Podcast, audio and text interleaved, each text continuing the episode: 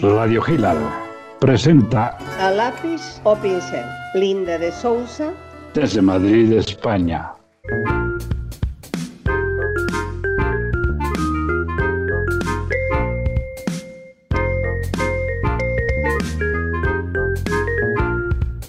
Buenos días Los Ángeles y México y buenas tardes España, Argentina, Portugal y algún país más de los que nos siguen desde Europa, Asia y Latinoamérica. Como empezamos en nuestro primer programa, seguimos conectados a través de Skype. Ya sabéis que seguimos eh, confinados. Hoy tenemos tres invitados que en esta ocasión son la artista y mecenas Maite Espínola desde Pozuelo, Madrid. Buenas tardes, Maite. Buenas, Buenas- tardes a todos y buenos Buenas- días. Buenas tardes y bienvenida a Radio Hilal. El crítico de arte y conferencista Gregorio Luque desde Los Ángeles, Estados Unidos. Buenos días, Gregorio. Buenos días, eh, qué gusto estar con ustedes. Bienvenido a nuestro programa Lápiz o Pincel. Y por último, el empresario y creador del Premio de Arte Abstracta que lleva su nombre, Mario Saslovsky, desde Madrid, España. Buenas tardes, Mario.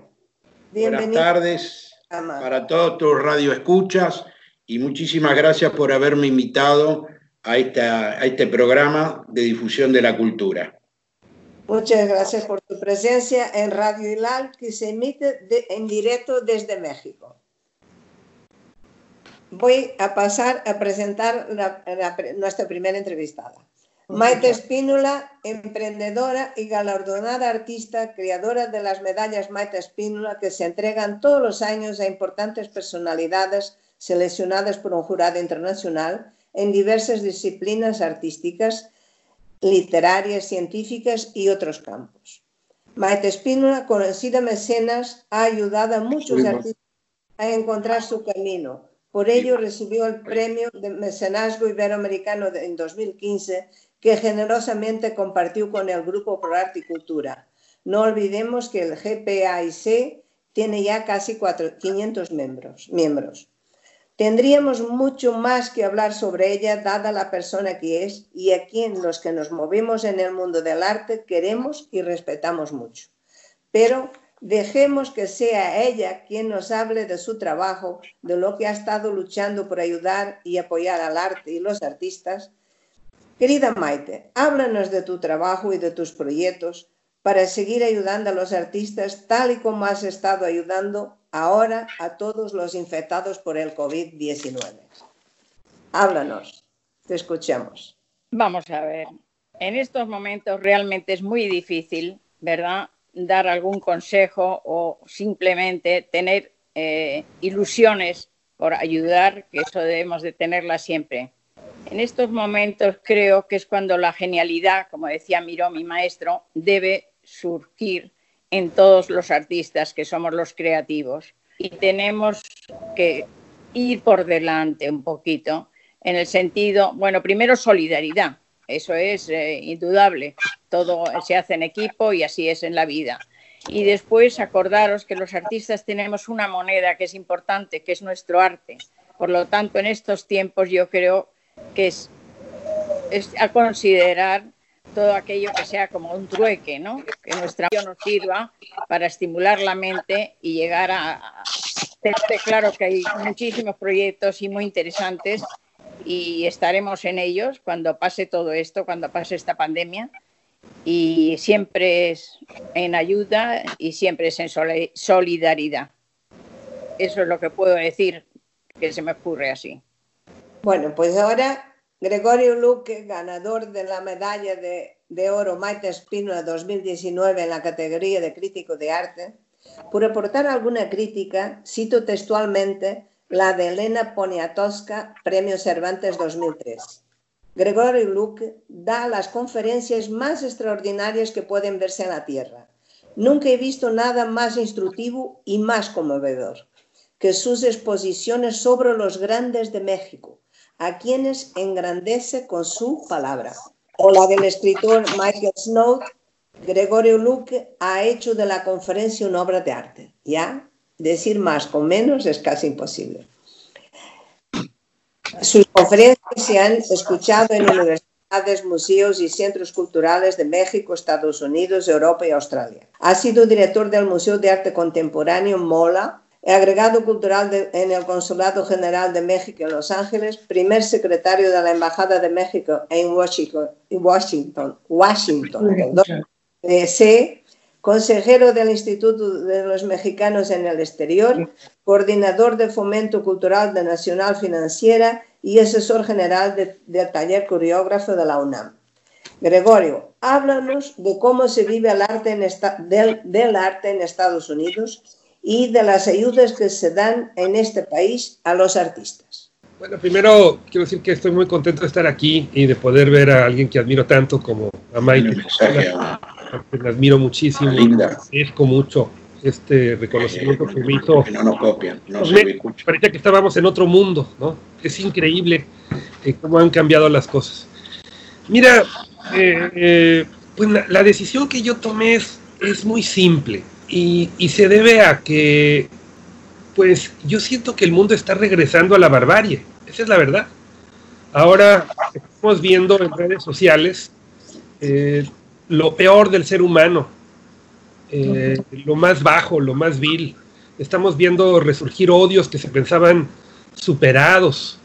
Eh, yo no sé cómo sean las cosas en Europa, pero aquí en Estados Unidos... La radio como ordenador. Nazis eh, marchando al lado de la gente que está en contra de las vacunas. O sea, todo un movimiento en contra de la ciencia, en contra del arte, como si un mundo salvaje se estuviera apoderando de las cosas.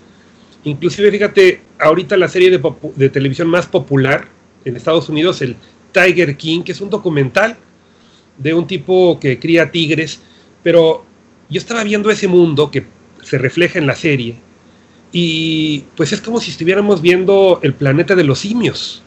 O sea, es decir, eh, el lenguaje se ha disminuido, la gente usa menos palabras, eh, y pues prevalece lo vil, lo violento, lo horrible.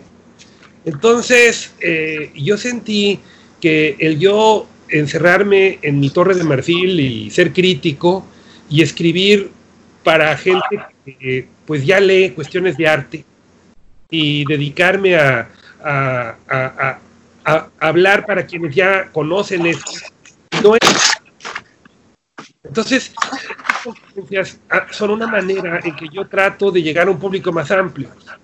He tratado de hacer una forma de arte popular para llegar a públicos masivos.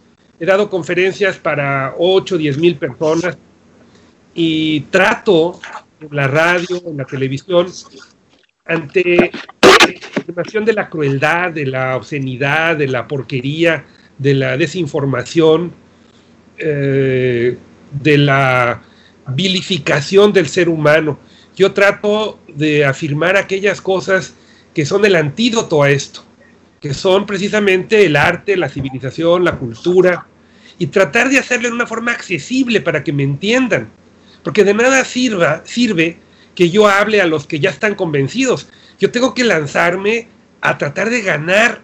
O sea, es una especie de, nuevo evangelismo, en donde nosotros tenemos que hacer un gran esfuerzo para no permanecer indefensos ante la oleada de barbarie que sacude al mundo. Entonces, ese ha sido mi esfuerzo, eh, desde luego insignificante si tú te pones a ver la dimensión de, del horror que nos consume.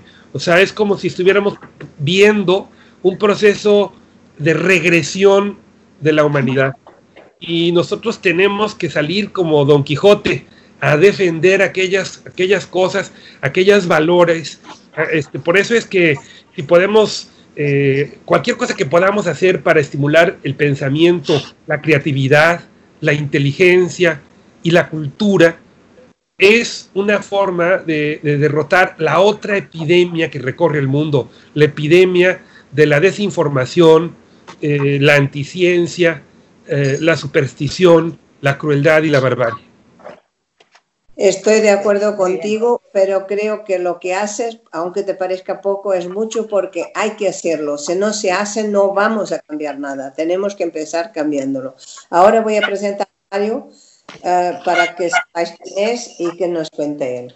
Mario Saslowski, que nació en Buenos Aires, Argentina, por eso hoy tendremos oyentes argentinos, fundador de una empresa de electricidad, hombre viajero, le encanta viajar, conoce todo Extremo Oriente y toda Europa, y especialmente entre la ciudad de Madrid y Buenos Aires es que viaja de continuo. Decidió crear un certamen internacional de pintura para estimular y premiar a los artistas que cultivan la abstracción en su más amplio sentido. El empresario conoce el mundo de los artistas a través de su esposa Adriana Zapisek, pintora abstrata y precisamente por ello y en su honor optó por esta especialidad en el arte a la hora de convocar el galardón. Satisfecho con la primera convocatoria del certamen en 2019, por la nutrida presencia de artistas y por la elevada calidad de sus obras, Mario Saslowski continúa decidido a seguir reconociendo la labor de los autores abstratos, con el galardón internacional que lleva su nombre, y ejerciendo así una labor de mecenazgo tan necesaria en el mundo de los artistas plásticos. Mario, cuéntanos cómo se vive el arte en Argentina y de tus motivos para crear este premio internacional de arte abstracto Mario Saslowski. Bueno, como ustedes eh, saben, algunos saben, en la Argentina estamos viviendo una, crisis muy profunda en donde se ve afectado todas las áreas, eh, la industria eh, y principalmente, por supuesto, el arte. Hoy prácticamente está muy, muy acotado el arte en todas sus expresiones.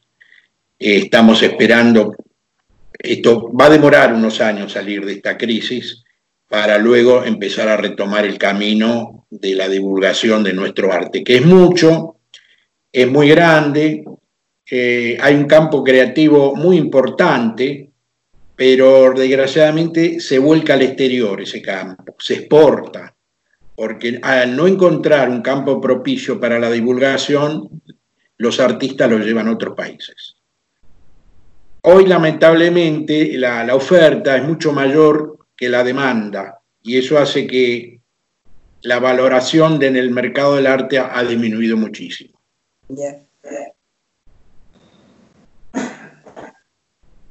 Bueno, ¿no quieres añadir nada más? ¿No quieres contarnos por qué te has animado a crear el... Ah, sí, cómo no, con mucho gusto. Bueno, este, mi, mi gusto por el arte abstracto viene de hace años. Como tú has dicho, estoy casado con una artista plástica que cultiva esa, esa gama del arte, la artista, eh, mi señora Adriana Zapisek. Eh, y eso me ha llevado a, para mí, considerar que dentro de las distintas ramas del arte, de las vertientes que hay en el arte, la abstracción es una de las más importantes desde mi punto de vista. Eh, porque sentarse frente a un lienzo en blanco y crear y, dibujar es, una, es pura creación, no está, no, no, no existe. Es pura creación por parte del artista. Es mucho, tiene un esfuerzo muy grande de, la mente, tiene que crear una obra que además sea, que guste, que sea compatible, que, que lleve sensaciones y emociones al espectador. Eso es muy, es muy valioso desde mi punto de vista. Eso me ha llevado, eh, incentivado por otras personas, a la creación de este certamen de internacional de arte, de arte abstracto, que ha tenido muy buena acogida el año pasado, hubo más de 100 inscriptos. La ganadora fue la señora Marina Gadea, de la ciudad de Cádiz, Hubo dos accessit, el pintor eh, Jorge Pedraza y la señora Ana Vivas, y otras menciones, todos con diploma, entre la que también se encontraba la señora Linda de Sousa, que ha sido distinguida. Así que esa es la, idea y continuar, a pesar de, lo que nos está sucediendo en este momento, vamos a ir por la segunda, la segunda eh, certamen que hay tiempo para inscribirse eh, hasta el día 31 de mayo de este mes.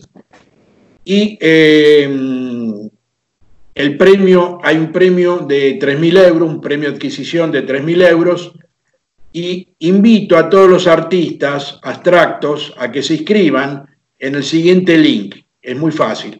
http dos barras mariosaslowski.com. Ahí van a encontrar todas eh, las condiciones para ingresar y participar del, de, este certamen. Lo vuelvo a repetir, http dos barras mariosaslowski.com. Ahí están todas las bases del certamen. Muy bien, además con teclear Mario Saslowski en Google salen las bases del concurso porque están publicadas en la mirada actual. Mire, a mí me gustaría haceros cinco preguntas que me parecen interesantes para los artistas y aficionados al arte que nos están escuchando y podéis contestar según os, venga bien, o sea que si te apetece contestar primero a Maito o le apetece contestar, eh, según os inspira la pregunta. La primera es esta. ¿Cómo creéis que afectará al mercado del arte la crisis producida por el COVID-19? Bueno, ante todo, Mario, quiero darte las gracias y decir que el, el cuadro ganador lo donó al museo que lleva mi nombre, Maite Espínola de Marmolejo, y que están esperando ahí todas las autoridades que vayamos, tanto Marina Gadea como, por supuesto, Mario y todos los demás, y hacer el homenaje merecido a la entrega oficial del cuadro que ya está allí en el museo. y luego ya cedo la palabra a los señores y me reservo la última. Muy bien. A ver, ¿qué se anima? Gregorio, ¿tú, ¿tú qué Mira, este, pues obviamente que el mercado eh, del arte eh, tradicional pues eh, ha sido seriamente afectado porque pues la gente que pues tiene menos ingresos, inclusive personas que eran tradicionalmente coleccionistas pues también se han, visto afectados. Entonces el mundo de las galerías ha sido muy afectado. Va a ser muy difícil que veamos una recepción como la a la que nos estamos acostumbrados. Ahora, este, una reunión con mucha gente, pues también va a tardar mucho tiempo en que la volvamos a ver como esa.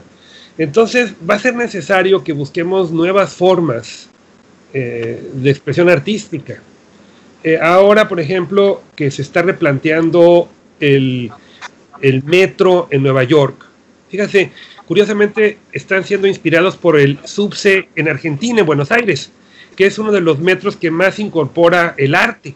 O sea, tienen como galerías de arte en cada estación, en vitrinas donde la gente puede ver arte, y tienen también eh, grupos de música en las estaciones del metro de Buenos Aires. O sea, se considera que es uno de los metros que más ha acogido a la cultura. Entonces, ahora que tienen un problema terrible en Nueva York, que están viendo modelos como el, bueno, como el argentino, están poniendo poesía, están poniendo vitrinas con arte allí, están limpiando los vagones del metro, desinfectando los que eran centros de infección. Eh, yo creo que va, a haber que buscar otras formas. Hay ahora todo un programa de estímulo público a, la, murales en Estados Unidos. Se están comisionando más de mil murales en las ciudades, eh, en centros urbanos, eh, y buscando formas pues de apoyar a los artistas a que hagan obra pública, eh, el nuevo mecenazgo, ¿no? De buscar que se hagan murales en escuelas, en lugares, que se hagan premios como ustedes hacen, en fin.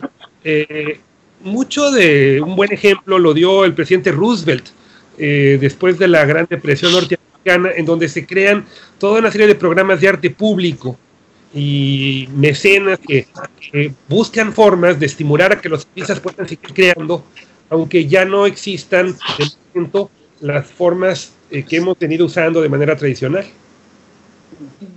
Muy bien. Mario, ¿tú qué opinas?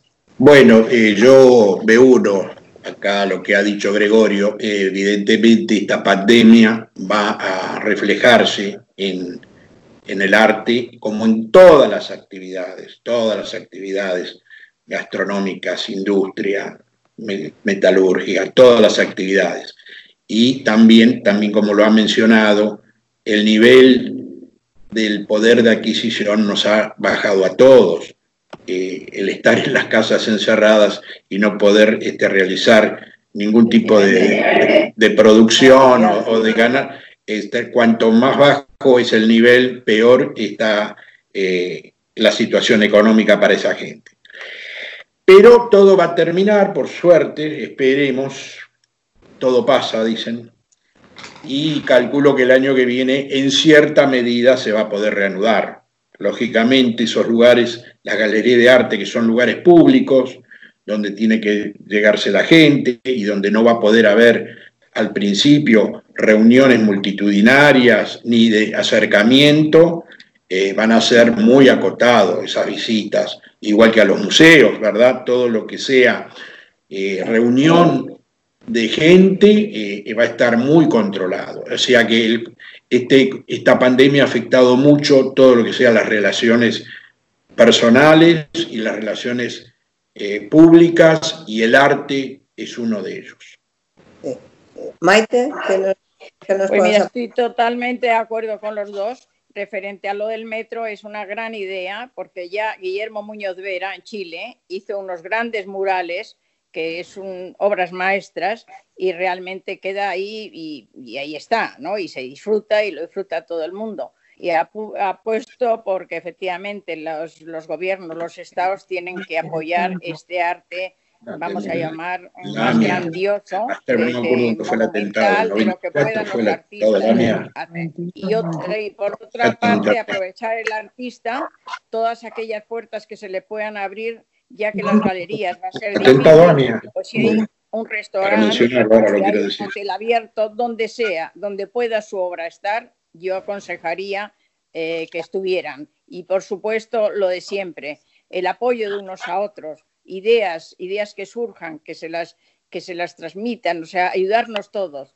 porque indudablemente va a ser una temporada, no sé si uno o dos años, pero muy difíciles, muy difíciles para los artistas. Sí, así es. También eh, la docencia puede ser también online, hacer páginas web, todo lo que sea online también, claro. Es lo que veo.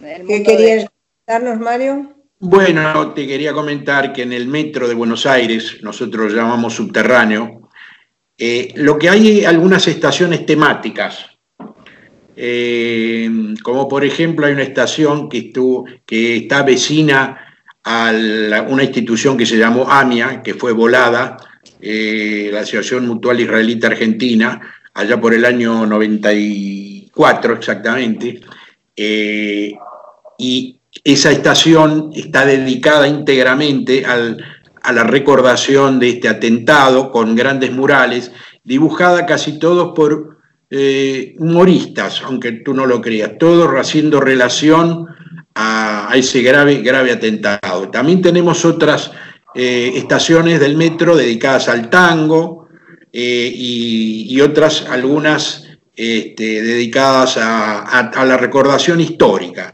Por ejemplo, hay una muy vecina a la Plaza de Mayo, donde está expuesto eh, de los tiempos de 1810 este, eh, la ropa y cómo se vestía la gente y todo relacionado a esa época.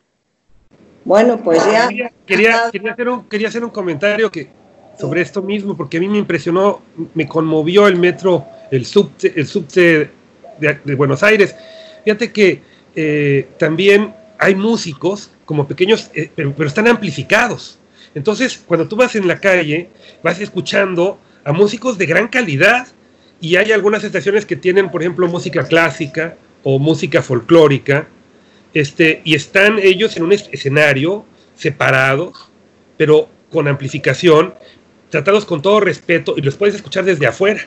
Entonces, eh, y además de los murales, tienen como vitrinas que permiten hacer exposiciones temporales. Entonces, eh, yo creo que ahí tienes un ejemplo de, una labor cultural en donde otros meten anuncios y, cosas así terribles. Aquí es, es, son verdaderos centros culturales. A mí me conmovió mucho el, el subse de Buenos Aires y yo siempre a todos mis amigos les digo que es el mejor, el mejor del mundo y se me quedan viendo diciendo, bueno, este y lo Será, será el mejor del mundo, por ahora todavía no por el arte, por la cultura, por lo que el, arte puede agregar a la vida, ¿no?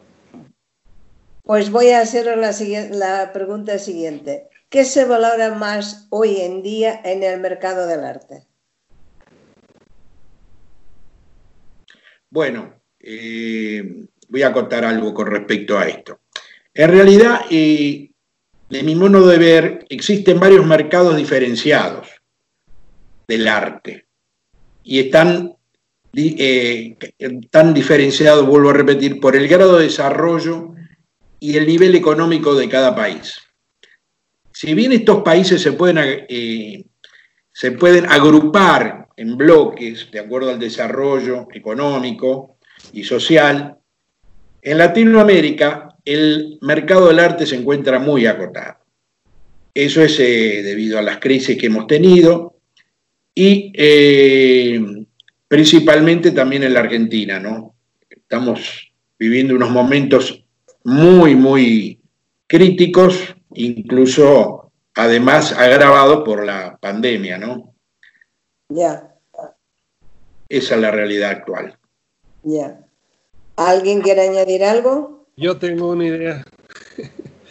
Mira, yo creo que vamos a tener que hacer un nuevo, un nuevo tipo de arte.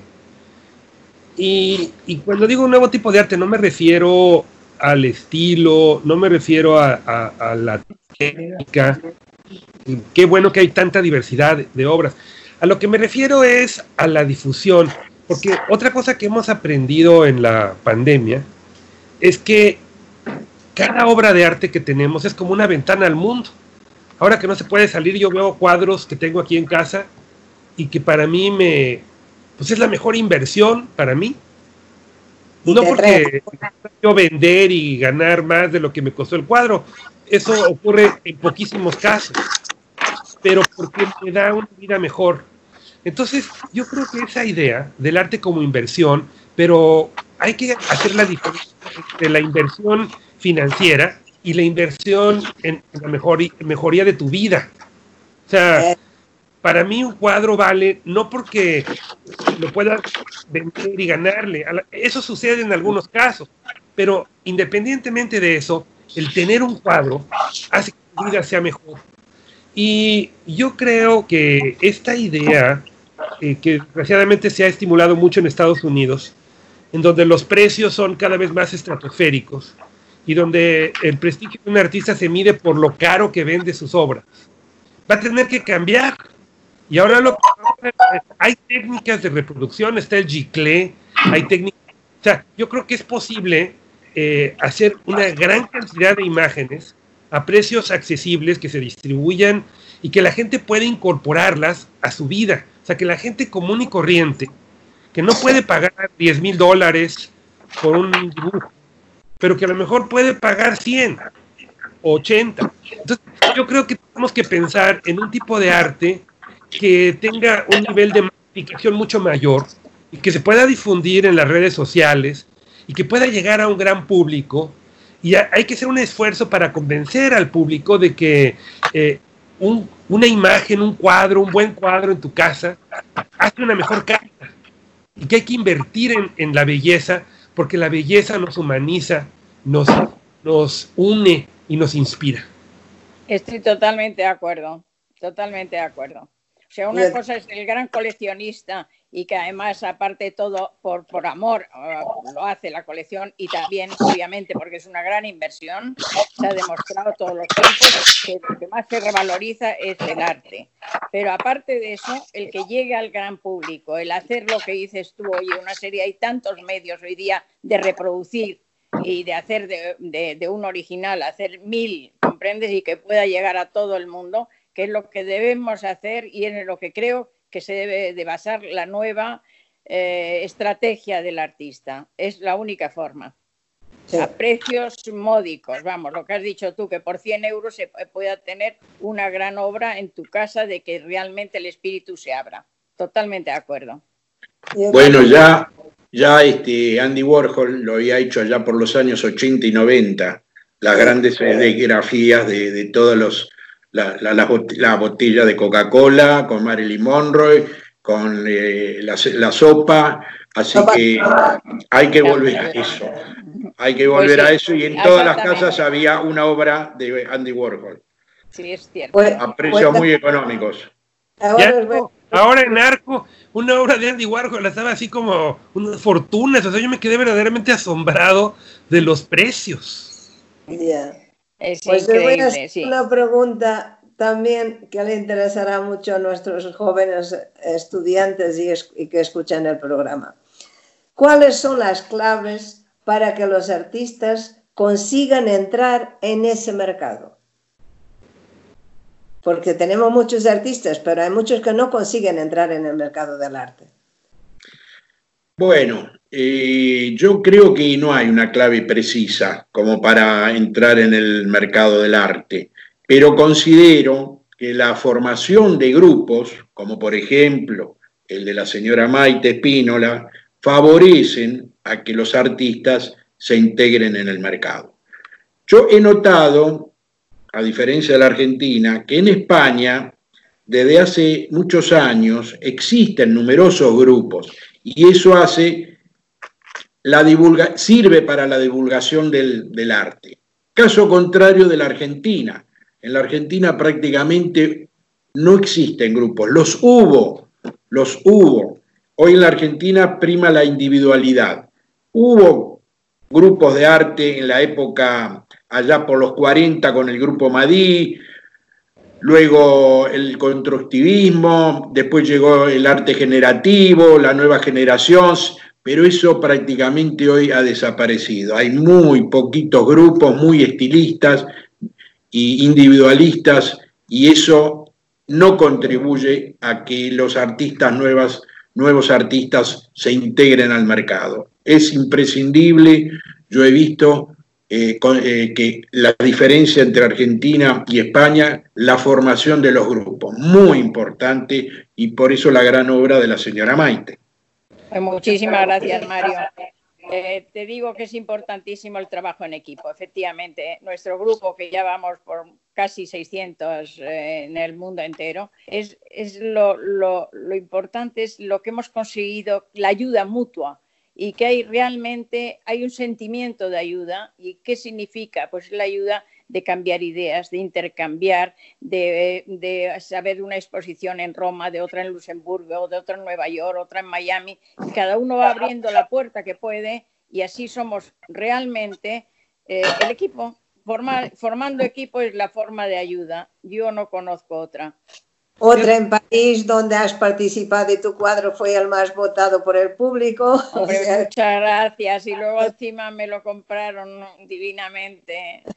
Sí. Rebollo, el marido de Eugenia Alba. Sí. Pues, fíjate, fíjate, fíjate que te, quiero, te, voy a decir que para mí, eh, la única esperanza para los artistas de entrar al mercado es no preocuparse por el mercado. ¿Y cómo, hacer, ¿Y cómo hacer del mercado del arte? Mira, Octavio Paz decía que el artista debía de, tener una indiferencia al mercado. Lo peor que puede hacer un artista es estar tratando de entrar al mercado, porque eso le impide buscar lo que quiere hacer. Tú te imaginar miró, miró hacia su obra y Maite es experta, hacía su obra. Y, bueno, si se vendía, se vendía, y si no, no se vendía. Y lo mismo. Y él se asombraba de los precios que llegaban. Muchas veces veíamos en la televisión una subasta en Londres y me decía, Maite, pero qué disparate, ¿cómo pueden estar pagando esto por una obra mía? Digo, pero por Dios, don Joan, siempre le llamé don Joan, es que lo merece y él no, no, no creía que lo merecía, nada. Tú haces tu obra, eh, puede ser abstracta, puede ser figurativa, o sea, y, haces una cosa que te, sea, que te, que te importe a ti, que no puedas vivir sin hacerlo, y ya bueno, este, eso es una. Y lo otro, lo otro a mí me gusta mucho, es lo que yo promuevo mucho. Yo soy jurado en, varias bienales en el mundo. Soy jurado en la Bienal de Florencia, soy jurado en, en la Bienal de, de Argentina. Y yo lo que les digo a los artistas es que, miren, lo importante de esta reunión no son ni los críticos, son sus compañeros. Háganse amigos de sus compañeros y formen lo que decía Mike, hagan sociedades, un artista ayudándose al otro, consiguiendo este, exposiciones, haciendo... La creatividad, las ideas, todo eso es fundamental. Es fundamental al artista tener la libertad de crear. Lo es en estos tiempos aquellos que no tienen realmente nada, que están casi en el nivel de pasar hambre. Entonces sí que dices, ¿cómo buscas el mercado? Y claro, es muy difícil, pero tenemos también muchos casos de artistas sensacionales, sensacionales, y que, oye, no han arrancado o todavía no les ha llegado el momento de, su, su, suerte, vamos a llamarlo, y hay que, hay que luchar por ayudarlos, hay que luchar por ayudarlos. Y hay, hay, que luchar juntos. O sea, Claro, eso siempre, eso, la labor del equipo, eso, eso nunca, esto es como un partido de fútbol. Eh, es igual, es un equipo y todo el mundo hace su trabajo, todo el mundo. Así es. Bueno, mi última muy pregunta. importante hoy día la comunicación, hoy día fundamental Internet, páginas web, todo eso es muy importante para, dar, para darse a conocer.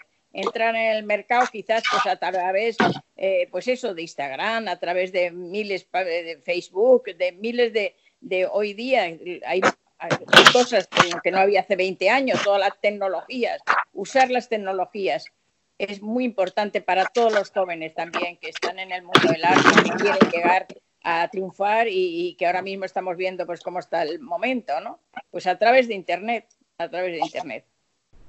Bueno, iba a preguntaros de cómo hacer un negocio rentable. Perdón, Linda, ¿de? ¿Cómo hacer del arte un negocio rentable para que la ah. gente pueda vivir de su trabajo? Imposible.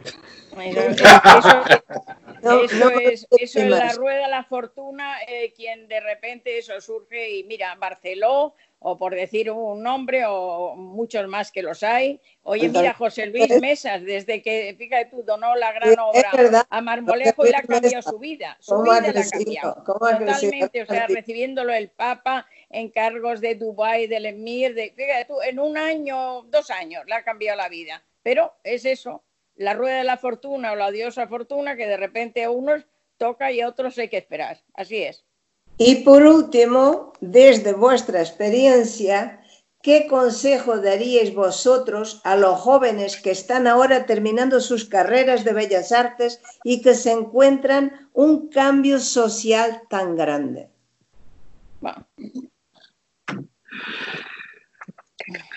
Mira, yo te diría eh, eh, por una parte, que se reconcentren en su oficio, es decir, en su propuesta. Lo más importante para un artista es encontrar su propia voz. Si eres un artista realista, bueno, perfecciona tu dibujo. Si eres un artista abstracto, pues ve mucho arte abstracto y aprende. O sea, lo más importante es estudiar, aprender. A mí me parece terrible muchos artistas que, se pasan más tiempo haciendo relaciones públicas que su propio trabajo creativo. Entonces, lo número uno es encontrar tu voz. Eso sin eso no hay nada. Uno. Eso es cierto. Y después, lo que hemos venido diciendo, o sea, este, da a conocer tu trabajo como redes sociales, esto, relacionate con tus colegas, pero lo fundamental es tener algo que decir, tener una propuesta artística. Y eso no se aprende en una escuela, eso se aprende trabajando todos los días, explorando en, la soledad de tu estudio. de acuerdo. Y, no te preocupes si no se vende. O sea, si se vende, se vende, si no, no se vende. Lo importante es hacerlo. Solo deben ser artistas aquellos que no pueden concebir la vida de otra forma. ¿No? Entonces, si tú tienes esa necesidad, bueno, pues lo haces. Y si se vende la obra, qué bueno. ¿Y cómo paga el Bueno, lo haces, pero, pero encuentras tu voz y te expresas artísticamente y, perfeccionas lo que quieres decir. Es decir, haces que hable la pintura a través de ti. Eso es lo fundamental. Así es, porque el arte es una necesidad espiritual y hay que plasmarla, lo que tú sientas. y hay que trabajar. Hay que pensar que el arte es un Tenemos muchos sonidos raros de fondo, espero que la gente pueda escuchar bien. No os olvidéis que todo lo que decís o sea hay de ruido alrededor se está oyendo directamente. Hay como un perrito ahí o algo que, y cuesta un Bueno, acá estamos en silencio. Yo no escucho nada ¿eh? de eso. Yo sí escucho. Está perfecto. Espero, espero, que nuestros oyentes nos escuchen a nosotros. Así pues esperamos. Yo pienso que el trabajo es la base de todo y que efectivamente el artista tiene que crear en soledad, no puede estar perdiendo el tiempo solo haciendo relaciones públicas y que los jóvenes piensen que no es llegar y besar al santo, que hoy en día nuestra juventud ha estado muy educada en eso. No, todos los que estamos aquí, que ya tenemos unos años, hemos trabajado mucho, muchas horas para conseguir llegar donde estamos y lo que nos queda, porque no tiramos la toalla, seguimos trabajando y luchando y eso se tienen que convencer que es lo más importante, el trabajo. Aprender a dibujar es importantísimo, aunque hagan abstracto. Hay que tener un fondo. Primero el dibujo. Primero el dibujo, la base. luego puedes hacer lo que te dé la gana. Claro que sí, Maite. Hay que saber deshacer. Eso nos decían los del grupo El Paso, por ejemplo. Hay algo muy importante para el recién egresado, evidentemente. Acá lo más importante es tener la vocación. Con, si hay vocación, se llega.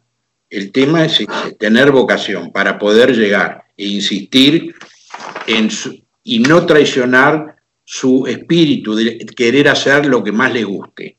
¿No es cierto? Ubicar un rumbo, una propia identidad, pero se necesita mucha vocación y mucho carácter. Y como, no es fácil. Como decía Picasso, no pintar lo que se vende, sino vender lo que se pinta. Ah, qué bueno. Está. Totalmente qué bueno eso. Qué bueno Tengo otra frase célebre. Fíjate que el, el talento es un por ciento inspiración y 99% perspiración. Ah, el trabajo, decía Einstein, decía un 98% de trabajo y un 2% de inspiración es la verdad. O sea que, que querés aportar algo más. Que se trabaje con ilusión, que se trabaje con ganas y se trabaje eso, siendo uno mismo, siempre auténticos. y entendiendo que la principal forma de pago en el arte es el arte mismo.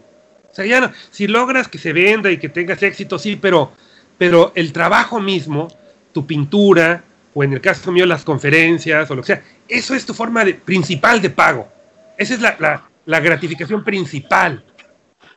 Claro, pero nosotros tenemos que comer, vestirnos, vivimos en una sociedad y por consiguiente es muy bonito decir que se hace todo por amor al arte, pero luego hay que pagar las facturas. Y tenemos que conseguir vivir de nuestro trabajo, ya que... Pues ya sabes, al, trueque, vamos al trueque, se cambia por ropa, se cambia por alimentos. Volvamos a lo, primitivo, a lo primitivo. Todo a cambiar, todo. Yo eso solo conseguí con el mecánico y el farmacéutico, los demás me piden dinero. Bueno, pues eso es. Así. Entonces, pues nada. Es muy bonito, la verdad. El arte es. Eh, tenemos que dar muchas gracias a Dios, a aquellos que somos artistas, porque la creatividad es algo que es, es un don, realmente.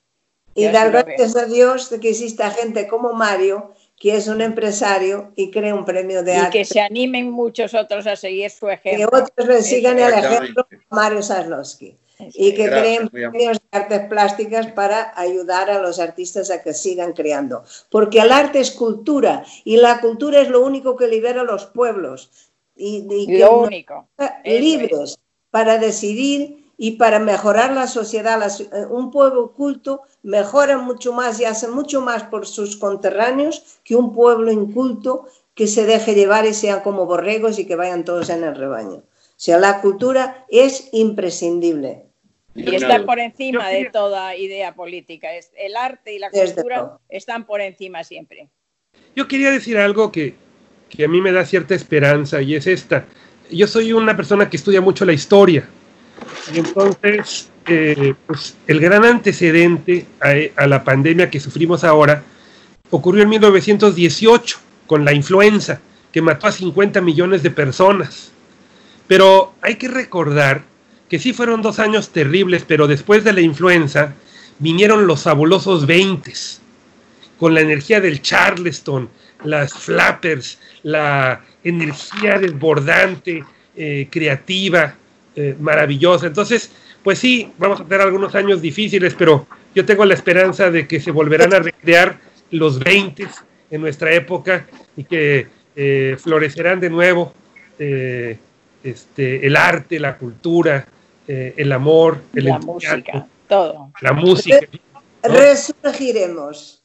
Exactamente, en eso hay que pensar, siempre optimista y siempre para adelante todos de todo se sale y se sale con, tenemos con ilusión y con alegría de estar aquí.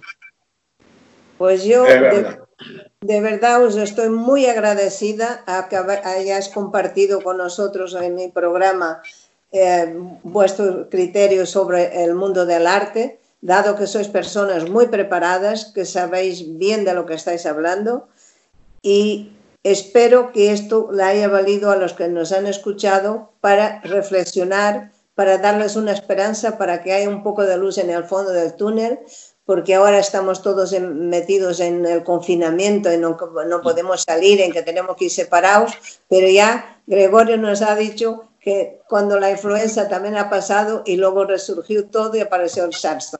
No sabemos lo que aparecerá ahora, pero será algo mejor que lo que tenemos en este momento. Eso seguro que sí. Eso es lo que todos aspiramos, a que sea algo mejor. Y lo deseamos. Hay un antes y un después de esta pandemia. Tenemos que mejorar. Lo, hay. Estamos seguros de ello. Confiemos en ello. Maite, a ver si tienes algún proyecto en mente próximamente. Parece que ibas a organizar una exposición que se ha parado por culpa del COVID. Bueno, ahí tenemos, eh, tenemos tres proyectos, lindas que todavía uno de ellos precisamente eh, ha surgido ayer. Eh, haremos una exposición y donación con, precisamente para afectados perdón, de, esta pandemia al, al, cardenal de aquí de Madrid, Osorio.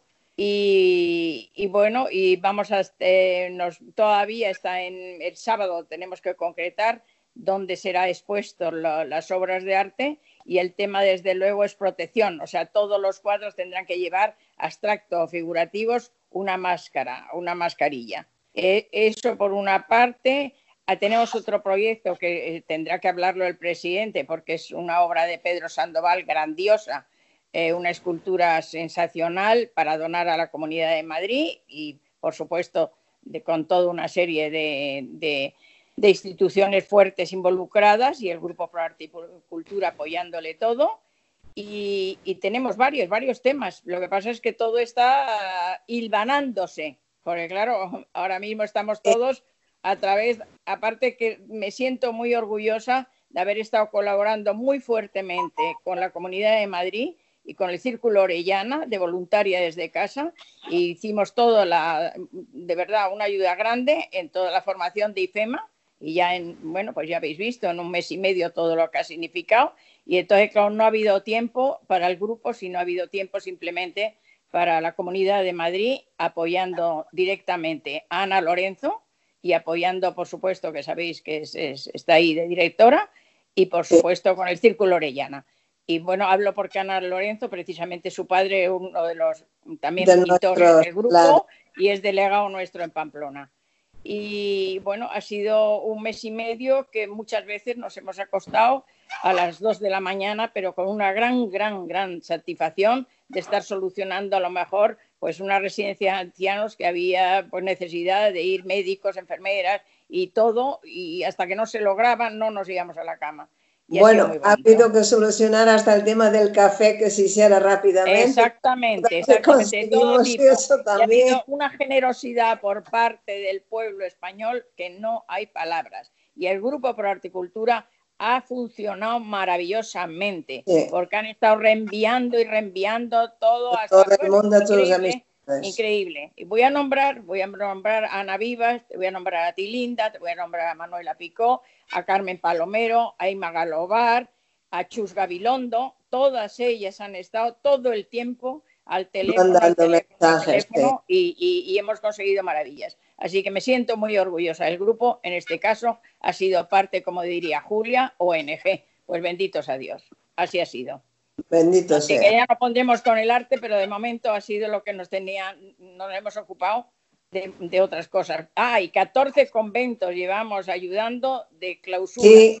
14 el, el, cura amigo tuyo de Valencia también. Que también, el padre José Luis Sánchez con el obispo de Valencia. También, para esa parte de los conventos. Y, ahora mismo nos toca, ayer nos tocó Sevilla. Ahí estamos con dos conventos de clausura con, eh, que hacen dulces y todos ellos, eh, los 14, están trabajando están con muchos encargos y los hemos sacado adelante porque realmente, claro, al pararse todo, imaginaron las monjas de clausura, pues también están sin nada, así. Sí, no, no quieren vender los, la bollería que hacen y no tienen sí, clientes y tienen problemas, todos son todo problemas. lo que volvíamos antes a lo mismo, es todo en equipo. Y, increíblemente, de repente mandas un WhatsApp a una amiga en Mallorca, eh, Maite Arias, y, eh, que es que dueña de una boutique estupenda, y de repente ella surge la idea de que el Hotel Marriott y el Hotel eh, Cuzco nos donan todo para IFEMA, de gorros, de, de, todo lo que se necesitaba para limpieza. ¿Cómo vas a, pensar que un contacto en Mallorca te va a donar en Madrid? O como es un contacto en Buenos Aires, ¿verdad? Igual. Claro. Y aparte es de Bahamas, o sea, todo el mundo ha sido maravilloso. Realmente el ver la generosidad y las ganas y las ganas de ayudar del pueblo español. Así de claro. Sí, la verdad es que es un pueblo extraordinario. Oye, y, hemos recibido, hemos recibido regalos importantísimos. ¿eh? Por ejemplo, del príncipe Pierre d'Arambert desde fuera, ¿eh? a un convento entero. Bueno, es que ha habido gente que se ha portado que es increíble, increíble. O sea que te llenas de, satisfacción de pensar, caray, qué generosidad y caray, qué buenos amigos. Así de claro. Alicia Pardo igual, volcada con la Argentina. Oye, pues a, toda Villa Langostura le ha logrado tener las máscaras y unos cacharros de, para respirar que no había y ella estando en Bahamas, pero bueno, se ha movido, ha movido mm, cielo y tierra. Así que nada más que dar las gracias a todo el mundo de la solidaridad. Y ahora cuando ya pase todo esto, pues nos volveremos a dedicar al arte, que es lo nuestro y nos reuniremos y charlaremos personalmente en vez de Bueno, felicitaciones por la gran obra, felicitaciones. Gracias a todos, felicitaciones a todos, todos estamos en el mismo barco, queridos. Pero que tú eres un gran motor, Maite, tú eres un gran motor que haces que, que te por siga. Por todos vosotros, porque lo demás no se hace nada en solitario. Así que gracias de verdad otra vez a todo el equipo del Grupo Pro Articultura que con el Círculo Orellana, las hermanas Espinosa han sido sensacionales, de verdad muy orgullosa de haber pertenecido a ese equipo. Gracias a todos. Enhorabuena, Maite. Muchas gracias a, los tres por haber, haberme acompañado esta tarde. Ha sido para mí un honor y un placer teneros y espero que nuestro público eh, le haya servido de, ánimo el escucharos. Estoy convencida que así habrá sido y que eso sí, que se convenzan que tienen que trabajar. Buenas tardes, Maite. Buenas tardes. Bueno, buenos días. Buenos días, buenas tardes, buenas noches. Buenos días y buenas tardes. Mucho cariño para todos. Adiós a todos. Un, beso virtual que eso sí podemos mandar para todos. Un beso mucho ánimo a todos. Mucho ánimo. Muchas gracias. Adiós. Buenas. Hasta luego.